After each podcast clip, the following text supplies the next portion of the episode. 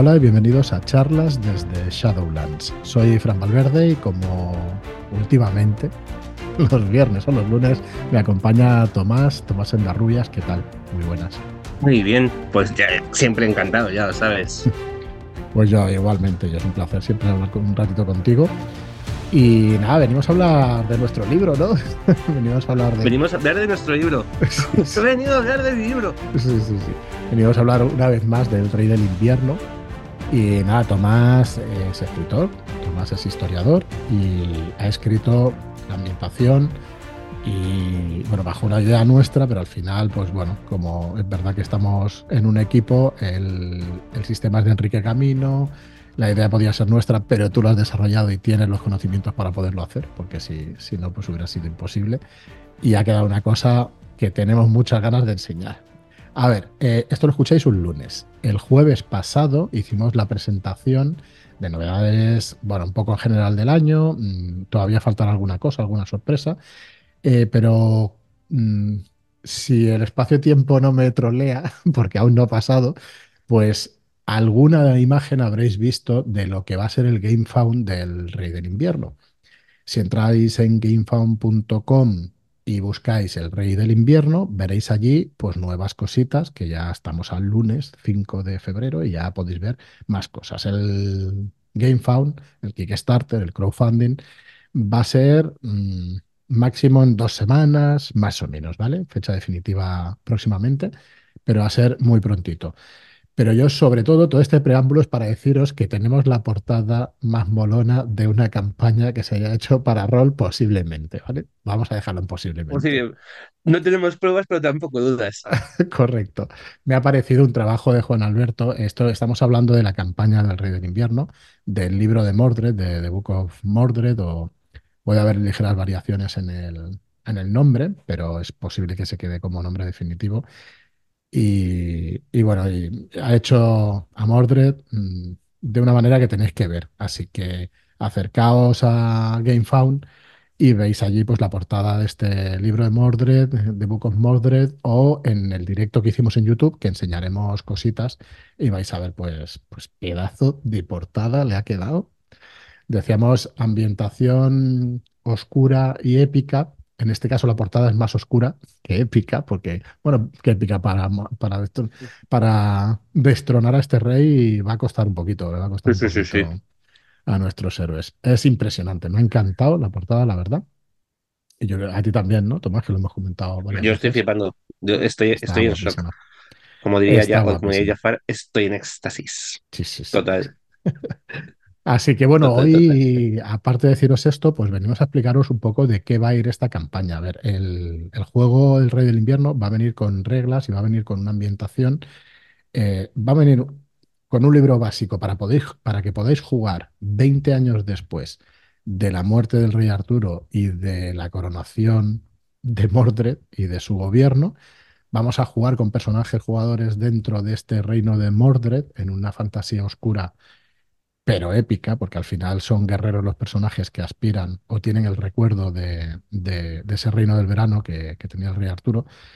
Y por un lado vamos a tener ese libro básico para jugar ahí y por otro lado vamos a tener también este libro de Mordred, que es una campaña.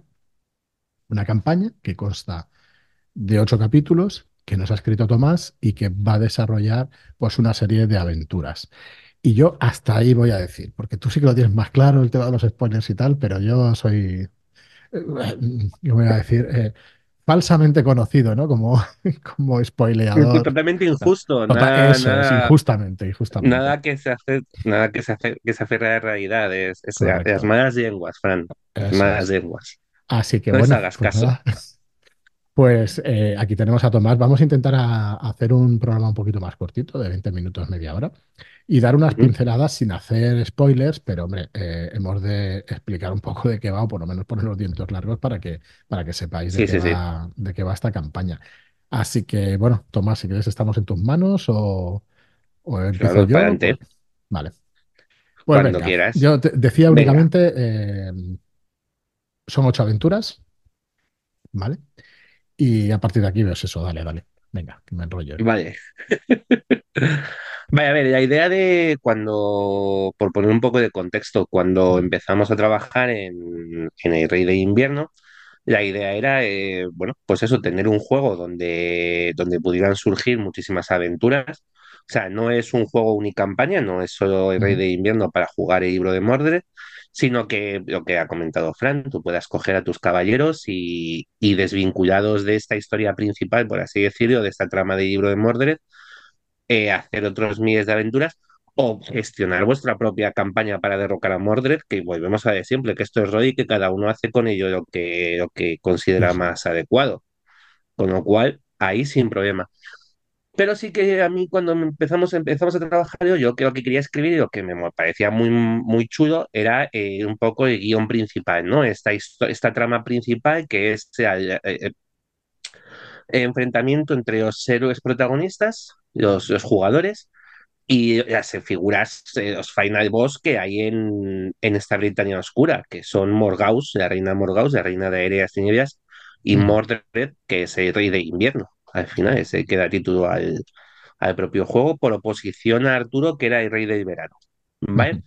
Entonces, esto no quita que, pues lo he dicho, que no se puedan jugar otras mil aventuras. Es, es, eh, estamos jugando al Señor de los Anillos después de haber visto cuál es la línea principal, estamos jugando Juego de Tronos sí, después de haber visto cuál es la línea principal y no dejan de ser menos divertidos por, por eso. ¿vale? Aquí lo que vamos a tener de opciones de poder jugar también esa línea principal, ¿vale? que va a ser, es un poco la, o la continuidad principal, por así decirlo, que es el libro de Mordred. Que, es. Y es precisamente el enfrentamiento entre, directo, digo, sin ambajes, entre los dos grupos, los protagonistas, los, los caballeros, los guerreros que, que, gestionen los jugadores en, en esta aventura, y el, el, rey de invierno y la reina de aireas tinieblas. Y os preguntaréis, os estáis, os estáis preguntando todos, ¿cómo ocurre esto y cómo, cómo puede ser así? Qué fuerte. Pues sí. A ver, la idea está en que, y esto no es, es no es contenido, no es spoiler, porque ocurrió, ¿vale? Es, eh, hay un plan previo, ¿vale? Esta, este final de Camlan obedece a un plan previo trazado entre Morgaus y Mordred en, en la novela de Thomas Mallory, cuando encuentran a, cuando los, chicos de los hijos de Morgaus la encuentran en la cama con Lamorak, matan a Lamorak y luego uno de ellos, dependiendo de la versión cambia, mata a su madre, ¿vale? Mata a la propia Morgaus. En la versión de Rey de Invierno ese va a ser el mismo Mordred. ¿Por qué Mordred va a matar a su madre? En cuando ha estado protegiendo. No, no, es que es todo un plan. Es un plan para que, Mord para que Morgaus pueda dejar Britania, marchar a Orcadi, a las Orcadas, a, a un, uno de los túmulos más importantes de, de la Britania prerromana, que es Maeshau, y realizar allí un ritual que va a permitir convertirse en esa entidad, en ese ser mágico de la reina de Aireas Tinieblas y aparecer en Camlan en el momento en que lo hace, eh, destrozar los ejércitos de Arturo y favorecer la derrota de, de, este y la supervivencia de Mordred. ¿Qué ocurre? ¿Qué va a ocurrir? ¿En qué consiste esta campaña de, de libro de Mordred? Los héroes, de una forma determinada, van a ser, son llamados, ¿vale? Mm, predestinados, el azar, la vida, pues hay opciones, ¿vale? Pero de una forma o de otra son llamados y van a descubrir una, una vieja profecía, porque en las historias de épica las profecías molan, ¿vale? No es exactamente una, tanto una vieja profecía como una antigua profecía, un antiguo acontecimiento que tiene que ver con, con el reparto por Britania, en diferentes partes de Britania, de lo que en el libro hemos llamado el tesoro de Ostuaza de Danan. ¿Vale? Por si no sabéis, Ostuaza de Danan es el nombre, yo lo pronuncio así, pero puede ser cualquier cosa sí, distinta vete, porque sí. es gaélico sí. y, y, vete tú a saber, ¿vale? O sea, esto es, yo lo llamo así, pero a lo mejor se llama los chocha de Este, este no año, sé. en agosto, nos desplazamos hacia allí y, y hacemos un curso. Hacemos un curso. Después, vale, de gaico, gaico rápido. Sí. vale, vale. Y, y, nada, pues, pues estos, estos Danan son los dioses, los dioses irlandeses, mmm, mitología bueno, irlandeses, también en, es que es una cosa curiosa porque se entiende que estos mitos, mitos irlandeses eh, son mitos celtas y por lo tanto debieran ser más o menos compartidos en, en la Britania, la Britania celta. Cambian los nombres de algunos dioses, pero bueno, como tampoco se trataba de hacer un libro de una disquisición profundísima sobre teología y sobre mitología celta, que mola mucho, pero tampoco es para tanto, en este, en este nivel, eh, los hemos agrupado, los hemos hecho un poco que son los mismos, y estos Tuatha de Danann tenían un tesoro, un tesoro conformado por cuatro, cuatro objetos, eh, a saber, el, el caidero de Cedridwen, la lanza de luz, eh, la espada de Nuada y el plato de alguien que no me acuerdo quién es ahora mismo, pero Sí, bueno, no te preocupes. No pasa nada. Son cuatro objetos que son cuatro objetos que sobre todo son simbólicos. Vaya, ya estuvimos hablando en el anterior, en el anterior programa que estuve con Fran de la importancia de la simbología en, en el mito artúrico y en, y en todo lo que tenga que ver con la Edad Media.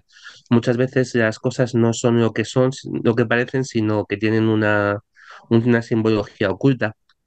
Y de hecho, por ejemplo, estos cuatro objetos que conformarían este tesoro de los Tuatha de Danann eh, son estos cuatro objetos y no otros porque son los mismos que conforman los palos del tarot de Marsella o de la propia baraja española, que es que bebe de ese tarot de Marsella, donde tienes las copas, que son las eh, ca- los caideros, eh, los- las espadas son espadas, los ujú, bastos lanzas y los- las monedas, los oros, eh, son, siempre se habla de oros o pentáculos y al ser un objeto plano y redondo, son platos.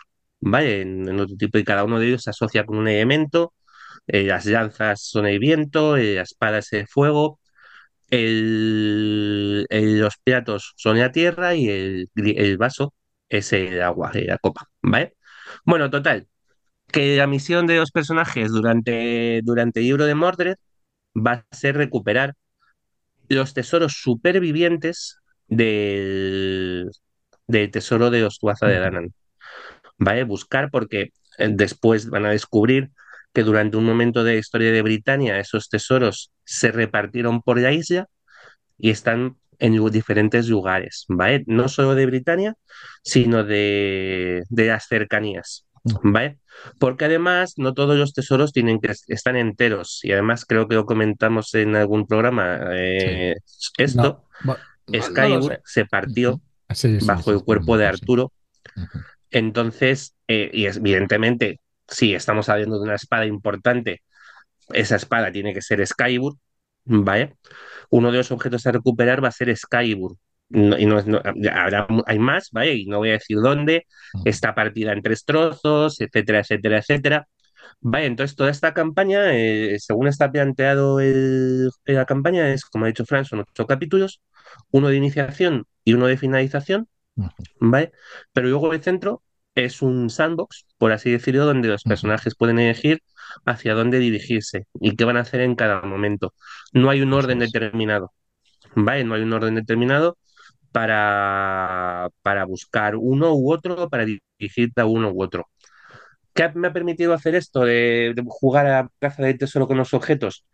Que los personajes puedan pasearse por toda Britania y más allá y vean sitios y vean cómo están las cositas. cosas y, claro, y vean cosas chulas, ¿no? El, pues claro que hay, el otro día nos preguntaban y ya yo pues, lo voy contando, pues eh, hay, claro que vais a, a ir de Britania, eh, hay cosas en, o sea, ¿cómo no vas a viajar a la Baja Bretaña y al bosque de Broceliande? ¿Vale? Que está tan, la Baja Bretaña armórica, la, la Bretaña francesa. ¿vale? Que está íntimamente ligada al mito artúrico y de donde viene Lanzarote y toda su familia, de, la bueno, de la mítica ciudad o el mítico reino de Benoit, ¿vale? Donde proceden los reyes Borsiván. Em, por supuesto, ¿y cómo no vas a viajar al otro mundo? Cuando ujú. es de las cosas más interesantes que tienen los mitos celtas. Ya. Vaya, y además, ¿cómo no vas a viajar a Balón? O sea, que además ya desvincula, bueno, pues eso, ya eh, a Balón eh, creo que se lo cuenta en el original, en el, en el Rey de Invierno directamente. A Balón no hemos, eh, no hemos mantenido ya una isla física como lugar para Avalon, sino que es un lugar en otro mundo al que se puede llegar a través de varias, de varios, varias puertas, ¿vale? Que la más conocida, efectivamente, es la de siempre, la de, la de Cristal en, en lo que es Gastón Buritor, pero que no es la única. Y bueno, pues así a través de la campaña los héroes van a poder, pues yo qué sé, desde mm, visitar otro mundo, eh, entrar en los dominios de Rey de los Muertos, de Araun, Eh, eh, Araun de Anun, sí, ese Rey de los Muertos, em, visitar Camelot, eh, buscar el Grial, realizar su propia búsqueda del Grial, am, visitar las ruinas del reino de Lanzarote, eh, no sé, muchas cosas. O sea, explorar Ceidon, explorar Broceliand, em, muchas cosas, muchas, muchas cosas muy, que yo creo que son muy chulas por todo este rollo Sí, sí, sí, de, de que van a permitir ver cosas muy diferentes.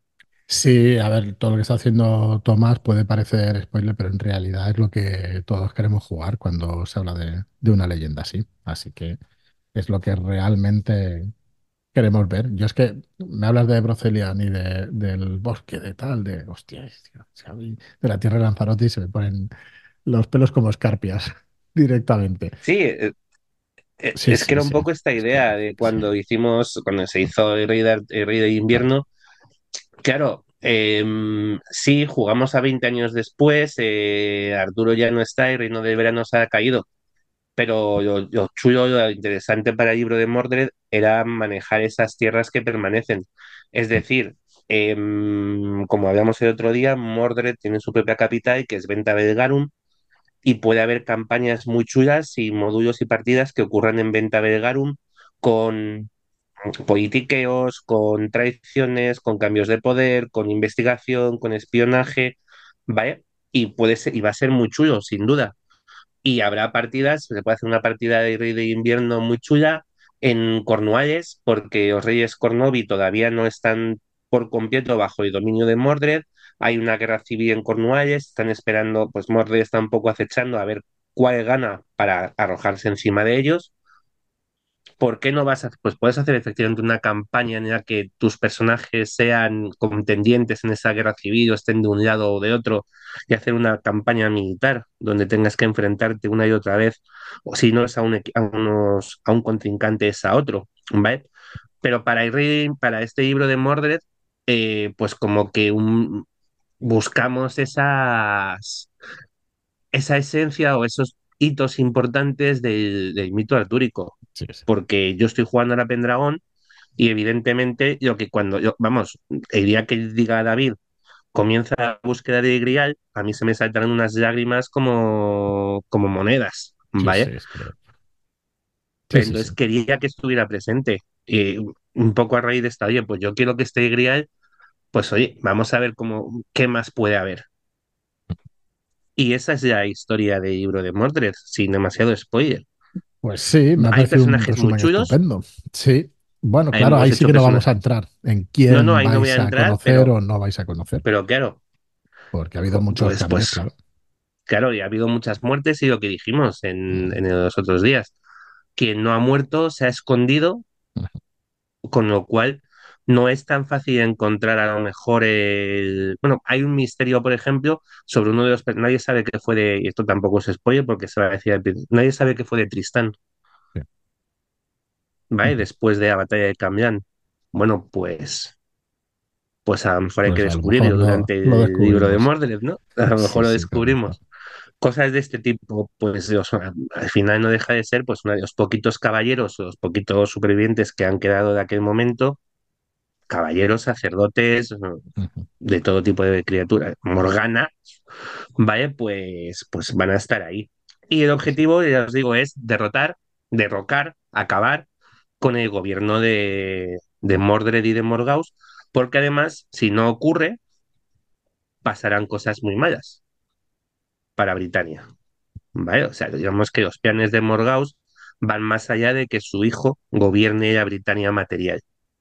Y entonces, pues, pues eso, Efectivamente, y cualquiera que vea la portada de la campaña se va a dar cuenta de que con esa, correcto. con esa figura hay que acabar, no va a ser fácil, porque no creo que sea fácil ni, Bueno, ya la veréis, porque es que bueno, es, im- es imponente, es completamente imponente y espectacular. La verdad es que es espectacular, tanto por las huestes que lo rodean detrás como de la figura a No, la imagen de Rey mira, es acojonante. es acojonante.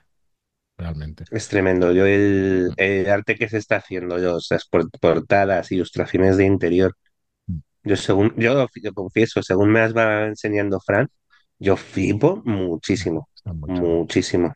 Claro, al final eh, no es solo una novela, ¿no? Que tú eres escritor, has escrito novelas y eso, sino que con las imágenes Sí. también moldeas un poco el mundo. Que realmente Hombre, claro, das, claro, le es que al final, Esto es rol, entonces al final sí, la sí, sí, sí, imaginación, pero claro, si te dan ya el ejemplo, lo estás viendo, ostras, te lo vas a llevar luego a donde a ti te dé la gana, eh, donde te guste. Pero es que con esta portada, yo, el- vamos, el rey va a tener esta armadura. Sí o sí, sin duda. menos. Pero Sí, sí. sí, es, pero, pero es eso, es que además es verdad que, que están marcando, las, las imágenes dan un tono y en este caso dan un tono que es, es oscuro, es lóbrego, es opresivo, es, es, es un poco, es muy siniestro, o sea, el- lo que estamos viendo, y que se lo conviene, es que es que está gobernando Mordred, no puede pasar nada peor, Sí, sí. o sí, o sí, No lo vamos a decir. No, a ver, eh, yo sí que puedo adelantar que hay, eso sin tampoco hacer spoilers, hay ideas para hacer pues varias aventuras más o alguna campaña más, incluso porque, bueno, porque somos así de, pero bueno, hay que ver. eh, son líneas abiertas, desde luego. Digo son líneas abiertas porque como editorial, cuando hemos ido a Kickstarter con el mismo Raven, con Kismuth, eh, son proyectos pues que esperamos sacar bastante más producto para, para esos proyectos. Así que esperamos que sí, que, que funcione y que, y que, bueno, que sigamos sacando cositas porque realmente nos gusta muchísimo la idea de todo esto. Pues nada, Tomás, yo creo que ha quedado, mira, hoy nos hemos ajustado, nos hemos muy bien. Creo que sí, no creo ni que haya llegado. Me parece que no, o sea que estoy encantado. Nada, ya sabes que tampoco tengo problema, pero es verdad que, que una duración así concreta y contenida, pues mira, te quieres escuchar el podcast donde se habla de la campaña, pues mira, son 20 minutitos y así lo tienes claro. Sí, sí, perfecto. Espectacular, muy contentos, muy contentos. Vamos desarrollando, mm, claro, vamos desarrollando paralelamente. Nosotros nos vamos a buscar financiación colectiva o, o la ayuda de, de las personas en una preventa, pues porque luego nos permite desarrollar con más tranquilidad. Si tuviéramos que hacerlo todo, pues eh, nos costaría y realmente de esta manera, pero lo que quiero decir es que vamos trabajando, vamos viendo cosas, vamos viendo cómo, cómo va saliendo todo y, joder, lo que dices tú, ¿no? Va, va quedando muy chulo. Eh, venga, va, otro spoiler, aunque creo que lo diré, el jueves pasado lo habré dicho. Va a haber dados especiales para el sistema de estirpe para la ocasión y yo creo que el diseño mm, están muy chulos y encima el diseño del dado creo que está bien pensado para lo que tienen que hacer los dados y para que la lectura sea rápida y fácil. No sé qué Lo opinas. has dicho ya en el podcast del otro día, Fran. Ah, mal, mal, mal. Ya no tengo en el memoria para último nada. ¿Tú te de que...? con Joaquín, tío. Eh, Con Joaquín Es, hablando del bah, es que sistema. no, es que no me aguanto. Al final no me Has vendido un aguanto. spoiler que no es spoiler. Ah, qué desastre. Venga, pues para compensar, no, no, ya está. No, no, deja, para. No, es verdad, es verdad que dije también lo del starter set y eso, que en Sí, la sí. caja de inicio, que también, no sé si la enseñaremos este jueves pasado o la enseñaremos a futuro, pero bueno, algunas sorpresitas más Esto es muy raro, ¿eh? Lo de, Sí, muy de hablar de jueves, porque eh, hoy es jueves, esta Hoy noche va a ser hoy, cuando escuchen esto será lunes, cuando escuchéis esto es pero lunes. nosotros Entonces grabamos el como, jueves por la tarde, claro, entonces es como esto que habréis visto en YouTube, ¿no? Pero si es que esto está futuro, o sea, yo no lo he visto, esta noche no ha llegado, es muy raro. El tiempo se va a romper. eh, no, próxima novela. Por cierto, que un día te vienes y nos cuentas tus proyectos y las cositas que también tienes Sí, preparadas claro. para salir, ¿eh? que yo Sí, encantado de que nos lo cuentes y que, y que bueno, que alguno seguro que se anima, alguno, alguna persona seguro que se anima a la hora de, de comprarte alguna novela que haya por ahí revoloteando. Va, Alguna cosa que pueda salir próximamente. Sí, sí, no digo más para que en los próximos programas te vengas y, y hablemos también de eso que, que me gustará mucho comentarla. Cuando quiera, ya sabes. Muy bien, Tomás, pues nada, muchísimas gracias por pasarte por aquí y muchísimas gracias y muchísimas gracias a todos los que nos escucháis y estáis pendientes de nuestras novedades y, y de lo que vamos contando. Gracias y hasta el próximo programa. Hasta luego.